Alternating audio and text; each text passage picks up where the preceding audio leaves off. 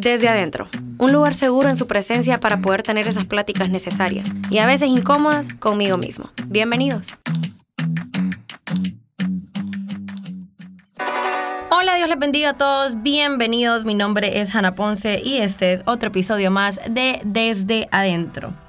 Les voy a contar que este episodio ha pasado por, por muchas cosas, por muchas em, dificultades para poder llegar hasta ustedes, pero el Señor tiene todo, absolutamente todo en su mano y qué rico que hoy finalmente ya puedo compartir este episodio con ustedes.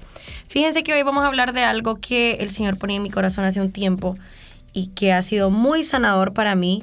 Eh, es un poco incómodo también, pero yo creo que es sobre todo eh, sanador. Creo que es sanador, es de, de pensar un poquito, de tenernos un poco y, y tal vez dar una nueva perspectiva a ciertas situaciones que puede ser que estemos viviendo.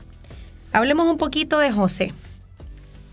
De José el soñador, ¿verdad? Seguramente todos conocemos esta historia. La historia de José es que él es un muchacho de 17 años, un, niño realmente, un niño de 17 años que tiene el favor de su padre, su padre lo ama, que incluso es, es tan evidente que lo ama que, que es hasta evidente en cuestiones como visibles, ¿verdad? Su papá le da una túnica diferente a la de sus hermanos.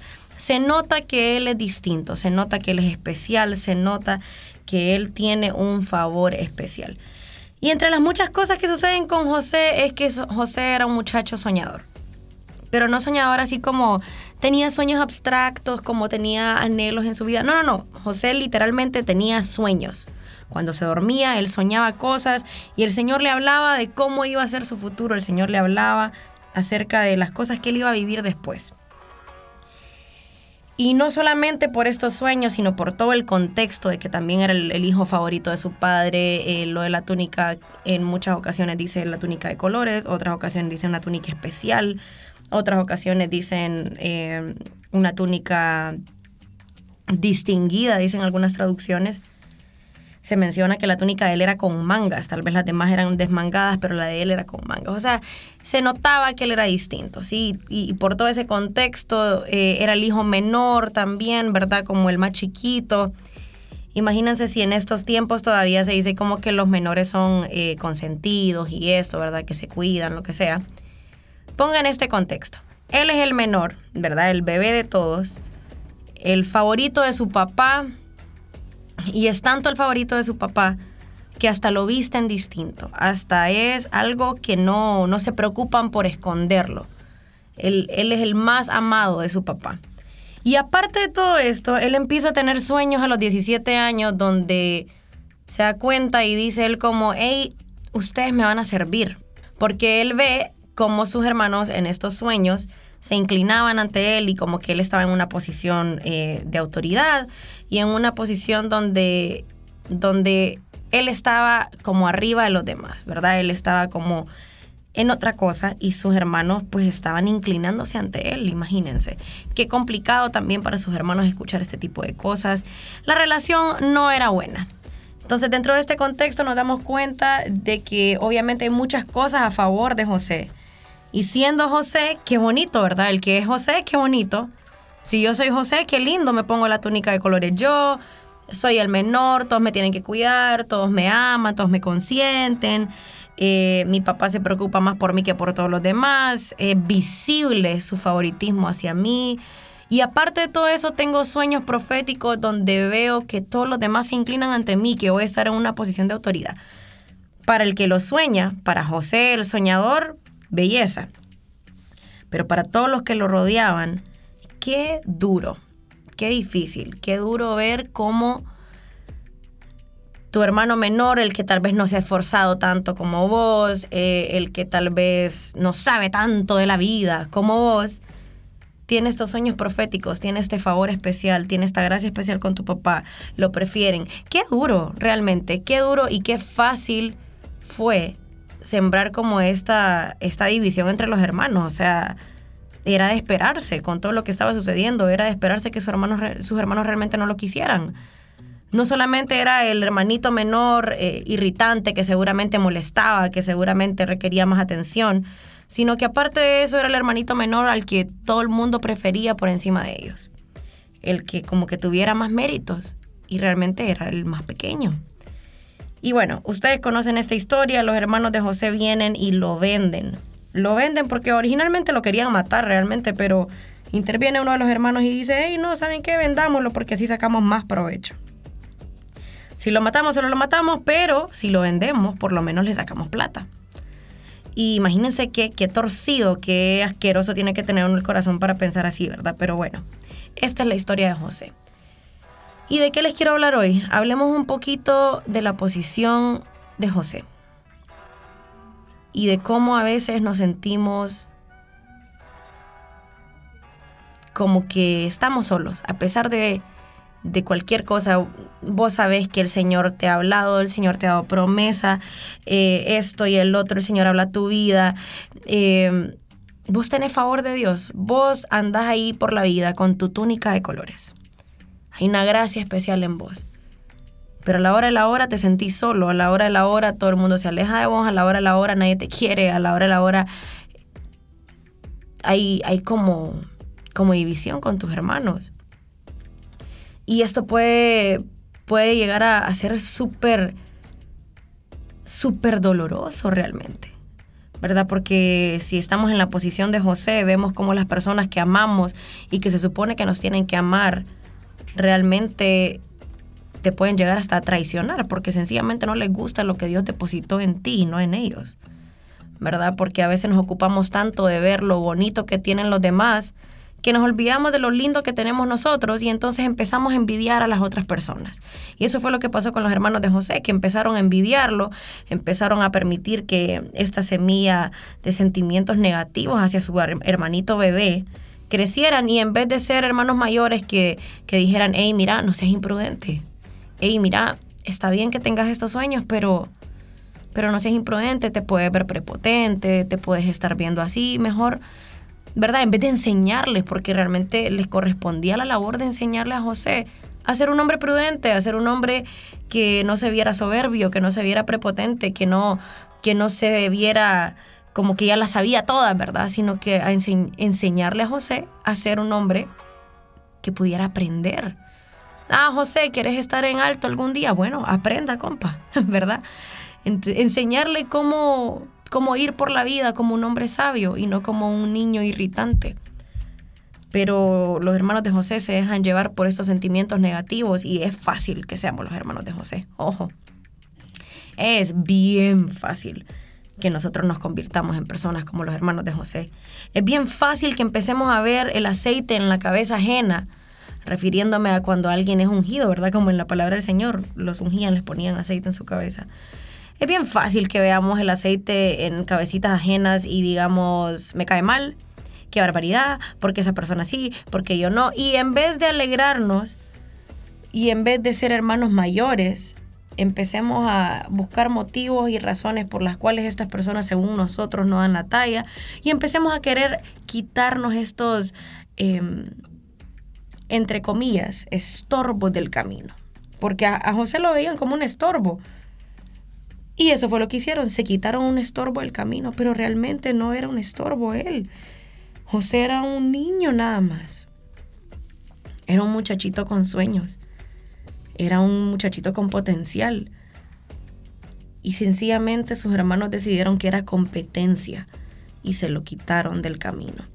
Y yo quiero tomar este tiempo, primero para decir, no seamos como los hermanos de José, ¿verdad? Aprendamos. No seamos como los hermanos de José. Es que tal persona, no importa. No importa. El favor de Dios no es como el favor de los hombres. El favor de Dios no es que está con unos sí y con otros no. No, Dios nos ama a todos por igual. Es que yo soy único y diferente, sí, como el resto. Todos somos únicos y diferentes. Es que el Señor a mí me hizo distinto, sí, a todos nos hizo distintos. o sea, hay que, hay que explotar un poquito esa nubecita de creernos la octava maravilla del mundo en bicicleta. No somos la última Coca-Cola del desierto. ¿En qué sentido? En el sentido de que yo no me debería de comparar a los demás y sentirme superior a nadie. Porque si Dios mismo, cuando tomó forma de hombre con Jesús, bueno, en Jesús, ¿verdad?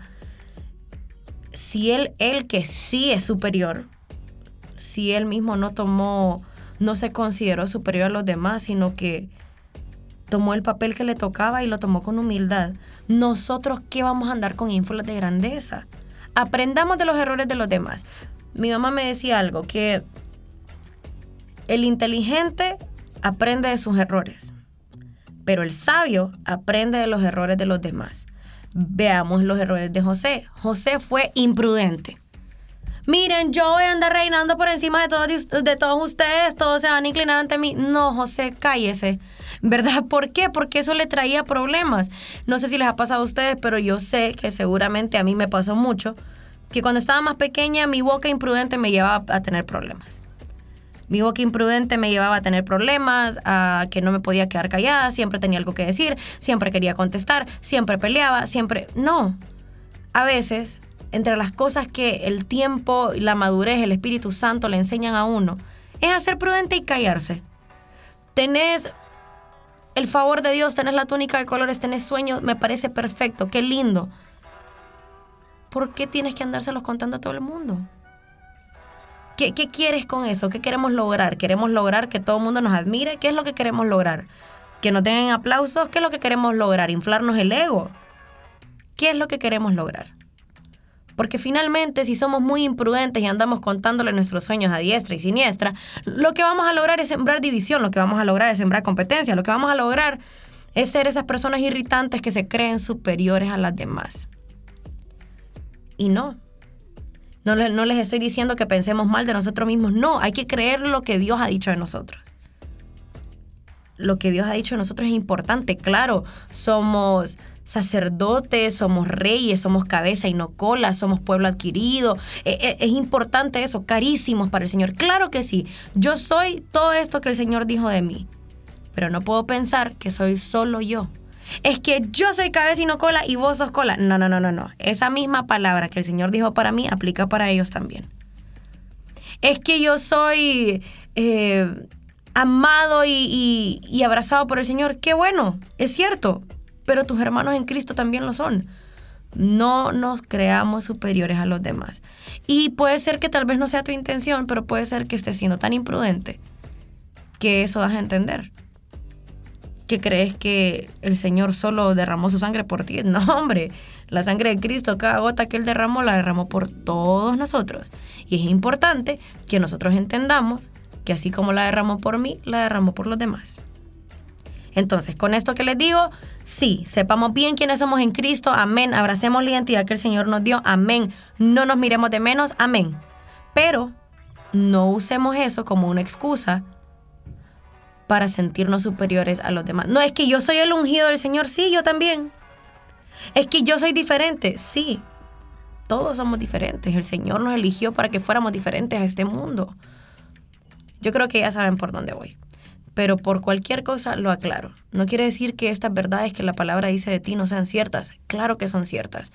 Solo no las uses para crear división entre tus hermanos. Así como tú eres único y diferente al mundo, así lo somos todos.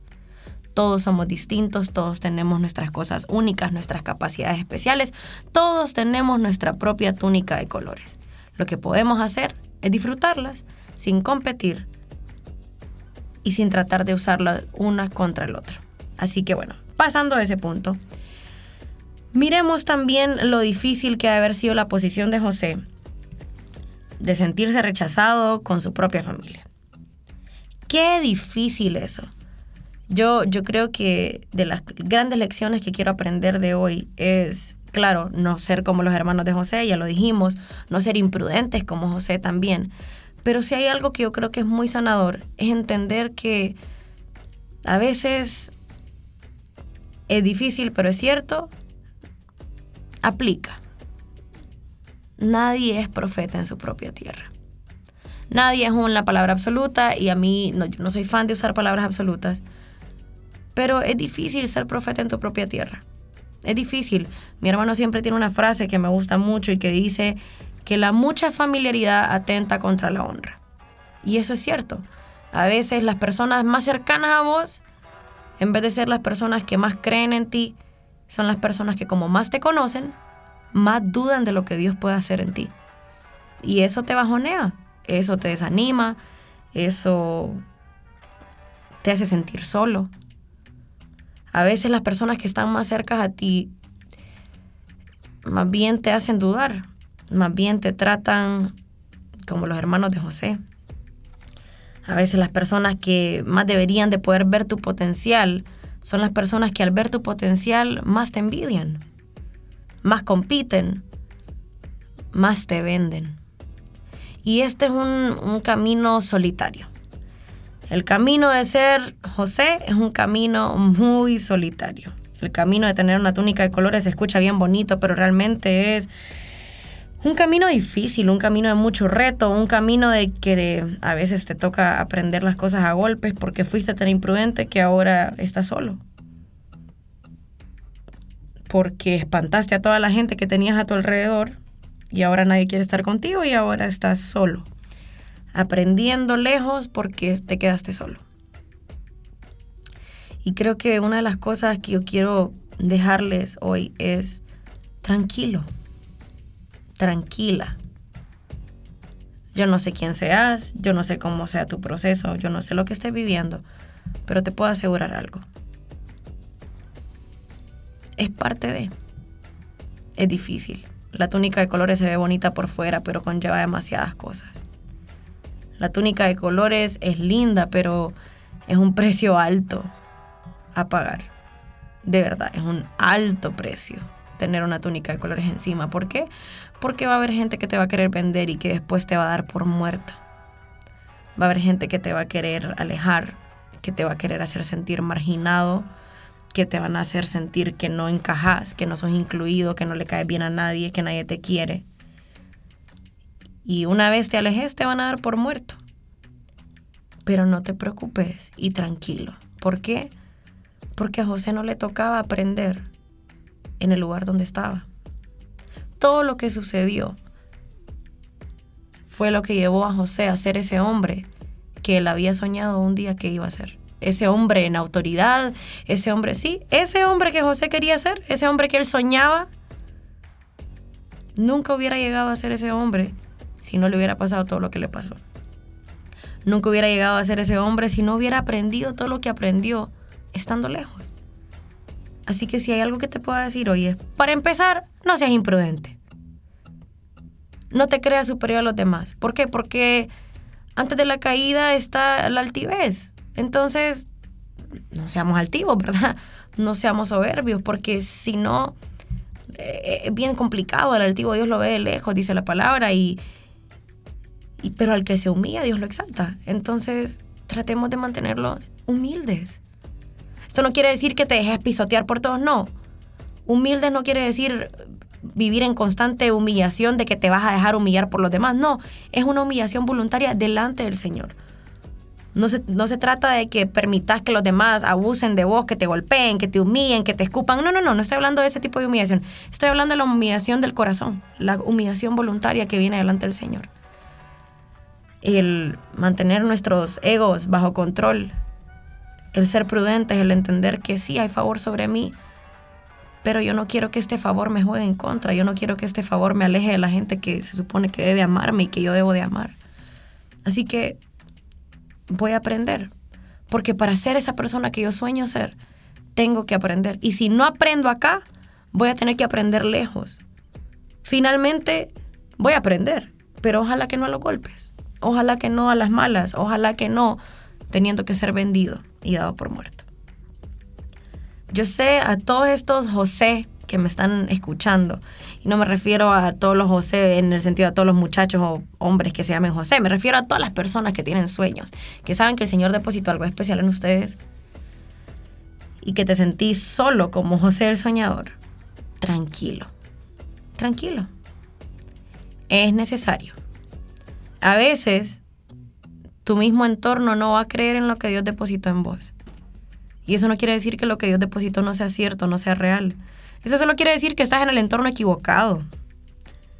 Tal vez para ser esa persona que soñas ser, tal vez para ser esa persona que Dios te dijo que vas a ser, vas a necesitar salir de donde estás, así como José tuvo que salir de donde estaba. Seguramente en el momento él, él decía, qué duro esto, ¿no? O sea, yo me pongo en los zapatos de José y qué duro. Yo no imagino que haya sido algo fácil para él. Era un muchachito. Era un muchachito que bajo nuestros estándares, incluso de los países en los que vivimos, ni siquiera era legal. 17 años tenía, era un niño. Y siendo un niño empieza a ser procesado para convertirse en un hombre de Dios. Y ese proceso no fue fácil, fue difícil, fue duro. Un proceso de estar marginado, de estar solo, de estar traicionado, de ser vendido, de ser incluso metido en una cárcel por cosas que no hizo, de ser olvidado por la gente que salía, que decía que se iba a acordar de él y, y no se acordaban. Pero finalmente el Señor lo saca de ahí y cuando él vuelve a ver a sus hermanos después de tanto tiempo, les dice como, hey hermanos, ¿saben qué? No se preocupen. No se preocupen por lo que hicieron en el pasado, yo fui puesto por Dios aquí para ser un proveedor para ustedes. Y ese es el, el consuelo y la calma que tenemos que tener que finalmente el Señor te va a usar para ser la persona que Él te diseñó para ser. Y vas a poder ser un proveedor incluso para aquellos que te deseaban el mal. Y ese día ellos se van a dar cuenta que lo que tenías de Dios en vos era real. Que lo que decías que Dios había depositado en ti era cierto. Pero el trayecto para llegar no siempre es fácil si te sentís solo, si sentís que no sos profeta en tu propia tierra, si sentís que la gente que amás no te valora y que te valoran otros, y, en algún momento yo llegaba a pensar como, puchica, para otros, otra gente que no me conoce, otra gente que ni siquiera me ha hablado, otra gente me trata mejor que la gente que sí. De hecho, hace un par de meses me pasó algo donde gente que yo admiraba, que yo confiaba, que yo, que yo veía como lugares seguros, el Señor me, abrió los ojos y me mostró que sus corazones estaban podridos contra mí. Y yo recuerdo ese día, yo salí llorando de una reunión y yo le dije, ¿sabes qué, Señor? Yo no me voy a defender, me vas a defender tú. Yo no me voy a defender. No quiero, no quiero defenderme porque si yo meto mi mano humana en esto, esto no va a salir bien. Pero si tú decides ser el que me defienda, entonces las cosas van a salir mejor. Y saben qué, si algo les puedo decir, dejen que Dios los defienda, dejen que Dios sea el que los levante, dejen que sea Dios y el tiempo, porque a veces uno quiere, defiéndeme ya, no, tal vez va a ser dentro de un año, tal vez dentro de dos, tal vez dentro de tres, tal vez van a pasar años como José con sus hermanos. Tal vez ellos nunca se van a disculpar contigo. Tal vez esta gente que te lastima hoy, que te envidia hoy, que te hace sentir marginado, que te hace dudar de lo que Dios depositó en vos, que te hace sentir menospreciado, que te hace sentir solo en tu propio hogar, que te hace sentir solo, y cuando digo solo en tu propio hogar me refiero a, la iglesia en la que te congregas, porque bueno, yo lo pienso, por ejemplo, eh, para mí la iglesia donde me congrego es mi casa. Yo amo mi casa. Y hay gente que te va a hacer sentir sola en tu casa espiritual, en tu casa, en tu casa, en tu hogar, en la pared donde vivís con tu familia. Hay gente que te va a hacer sentir solo en tu trabajo, en tus entornos, en tus lugares importantes. Va a haber gente que te puede hacer sentir solo, que te puede hacer sentir abandonado, vendido, traicionado y demás. Pero ¿sabes qué? Tranquilo. Por enésima vez, tranquilo. Acordémonos de José pasa el tiempo y años después José no había recibido una disculpa porque hay gente que no se sabe disculpar y no podés bajar a sus estándares. Vos sos un hijo de Dios, vos sabés el poder de la disculpa, vos no vas a tomar rencor contra ellos, vos decidís, eh, vos disculparlos, perdonarlos, aunque ellos no se disculpen nunca. ¿Por qué? Porque cada quien da lo que es y esto es bien difícil entenderlo, pero yo doy perdón porque yo soy un hijo que ha recibido perdón de Dios, entonces yo voy a dar perdón. Y así somos nosotros. Es que ellos no me han pedido perdón, es porque nadie puede dar lo que no tiene. Nadie puede dar un corazón arrepentido si no lo tiene. Nadie puede dar frutos del Espíritu si no, no trabaja en ellos. Nadie puede darte amor si no lo tiene. Así que te puede tocar perdonarlos. Puede ser que tengas que ser como José, que esperó años pero finalmente años después se le da la oportunidad a José y ahí se ve el corazón correcto que tenía José. Y en ese momento su familia se da cuenta, hey, cometimos un error con este muchacho. Y la actitud de él no fue, ja, vieron el error que cometieron contra mí, desgraciados. No, la actitud de él fue, hey, tranquilos, no se preocupen por el pasado. Fue necesario. Porque ahora estoy aquí y les voy a proveer. Puede ser que no sea hoy, puede ser que no sea mañana, puede ser que sea en un mes, en una semana, puede ser que sea en 10 años. Pero tranquilos. Porque a la gente que te vendió, a la gente que te traicionó, ya sea ahora o sea después, Dios les va a abrir los ojos para que ellos vean eso tan maravilloso que Dios había sembrado en ti. Que no es tu autoridad, que no es el poder que tenías, no, que es el corazón que perdona. Y que porque tenés un corazón que perdona, desde ahí se empieza a ver que es, que es cierto, era diferente esta persona. Ey, es cierto, esta muchacha sí era diferente a las demás. ¿Por qué? Porque a pesar de lo que le hicimos, nos perdonó. Ey, es cierto, este muchachito era diferente a los demás. ¿Por qué? Porque a pesar de que lo vimos de menos y que lo menospreciamos, nos perdonó.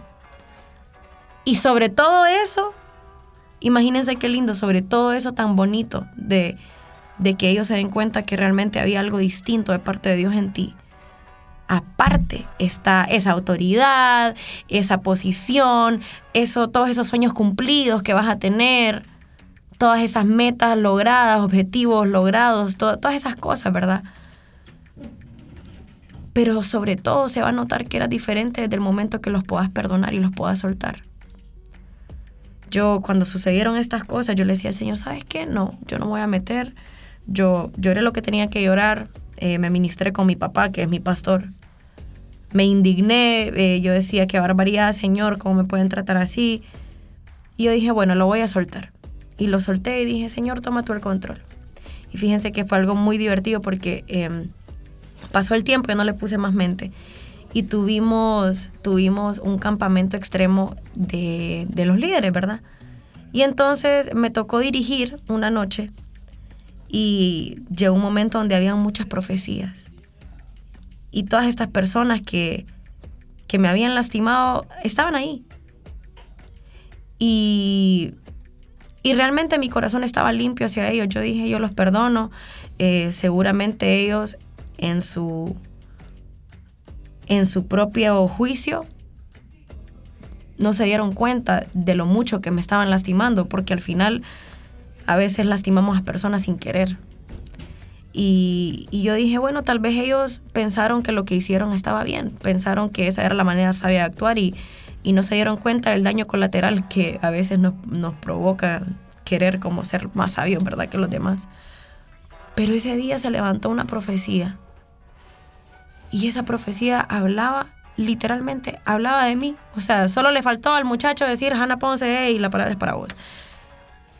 Y me, consoló tanto porque decía, hey, si vos te sentís solo, como tranquila, yo, yo lo voy a hacer en su momento. Y yo desde ese día he tenido una paz porque yo dije, ¿sabes qué, Señor? Qué rico saber que aunque haya gente a tu alrededor que te lastima, Dios no ignora eso.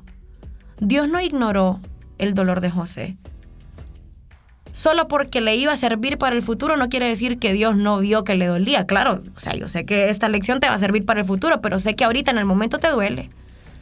Y qué lindo saber que a pesar de todas las cosas que puedas estar viviendo, a pesar de todo, tal vez de toda la contrariedad, de, todas estas cosas en un entorno que tal vez te está costando, Dios está con vos. Él no es indiferente a tu proceso, Él no es indiferente, pero ¿sabes qué? Aprovecha, tranquilo, pero aprovecha lo que está viviendo. ¿Para qué? Para aprender a ser el hombre o la mujer de Dios que Dios quiere que seas. Aprende de este tiempo para, para poder crecer y convertirte en esa persona que, que el Señor ya te mostró que vas a hacer. No todo el mundo lo puede lograr en casa. Nadie es profeta en su propia tierra. Y eso no es algo malo, eso más bien es una lección. ¿Para qué? Para que el día de mañana cuando vos veas a un profeta en tu tierra, lo sepas valorar. Para que el día de mañana cuando veas aceite caer en una cabeza muy cerquita a la tuya, puedas ver esa, esa unción y no envidiarla que puedas ver a alguien con una túnica de colores y no quitársela. Que puedas ver a alguien que tiene sueños y no querer callárselos, que no lo vendas. Por este tiempo te toca esperar. Y te toca saber que aunque el mundo entero en tu entorno esté en contra tuya, Dios sí está contigo y está usando este tiempo para formarte. Pero, pero toca, toca aprender. Y sabes qué, toca entender también que a veces no es que lo que Dios depositó en ti no es cierto. A veces sencillamente estás en el lugar equivocado para ser formado. José empezó a ser formado desde que lo vendieron, pero la semilla de la promesa ya había sido depositada en él. Sencillamente lo tuvieron que sacar de donde estaba, porque si no, no iba a poder ser formado para ser el hombre que debía ser para alcanzar ese sueño. Así que puede ser que no, que no estés en el lugar correcto, que no sea que las cosas, señores, que yo dudo de lo que tú pusiste en mí por todo lo que estas personas me dicen, por todo lo que estos desmotivantes me dicen, por todas estas voces desautorizadas que me dicen que, que nunca voy a hacer esto, que soy esto, que soy lo otro, que van en contra de lo que tú has dicho de mí. Puede ser que sencillamente estés en el lugar equivocado. Y puede ser que sencillamente esto te esté orillando a irte de un lugar donde no vas a poder ser formado y tomar el paso de fe de irte a otro entorno donde vayas a ser formado como el hombre o la mujer de Dios que Dios ya te dijo que vas a ser. Y esto es difícil porque para irse uno tiene que entender que, o sea, vas a salir de un entorno que conoces y vas a entrar a otro entorno. Y no me refiero a que te tenés que ir al mundo, que te tenés que ir al pecado. No, me refiero a cambiar tu círculo, cambia tu, eh, tu entorno, cambia los ambientes en los que te moves. Tal vez las personas con las que están no pueden ver lo que Dios depositó en vos. Bueno, si ellos no lo pueden ver, no quiere decir que, que no está en vos, solo quiere decir que ellos no tienen ojos para ver eso. Móvete a otro entorno donde sí puedas crecer, móvete a otro entorno donde sí puedas aprender, móvete a otro entorno que crea en el potencial que Dios depositó en vos, móvete a un entorno que si te corrigen, que sea por amor, que si te forman, que sea porque te quieren ver mejor, que lo que sea que pase, aún en las incomodidades, sea para formarte. Pero no te, crees, no te quedes en lugares que te forman. No te quedes rodeado de gente que no cree en ti. No te, cree, no te quedes rodeado de gente que no te quiere ver bien quédate rodeado de gente que aunque no te conozca, aunque seas nuevo en ese ambiente, aunque tal vez sean los amigos más improbables que vas a tener, que nunca pensaste que iban a ser amigos, que sean personas que te edifican, que te forman y que te ayudan a llegar a ser la persona que Dios ya sabe que sos. Así que bueno, espero que esto les haya servido, espero sobre todo que aprendamos a no ser los hermanos de José, a no ser imprudentes como José, y aprendamos a estar tranquilos, porque si estamos pasando por un mal momento, es solo de entender que vamos en camino a ser procesados, trabajados nuestros corazones para llegar a donde yo sé que Dios nos va a llevar. Así que bueno, espero que les haya servido, que Dios les bendiga. Mi nombre es Ana Ponce y esto fue Desde Adentro. Chao. Escuchaste Desde Adentro, el espejo que aunque a veces me desarma, siempre me equipa. Hasta la próxima.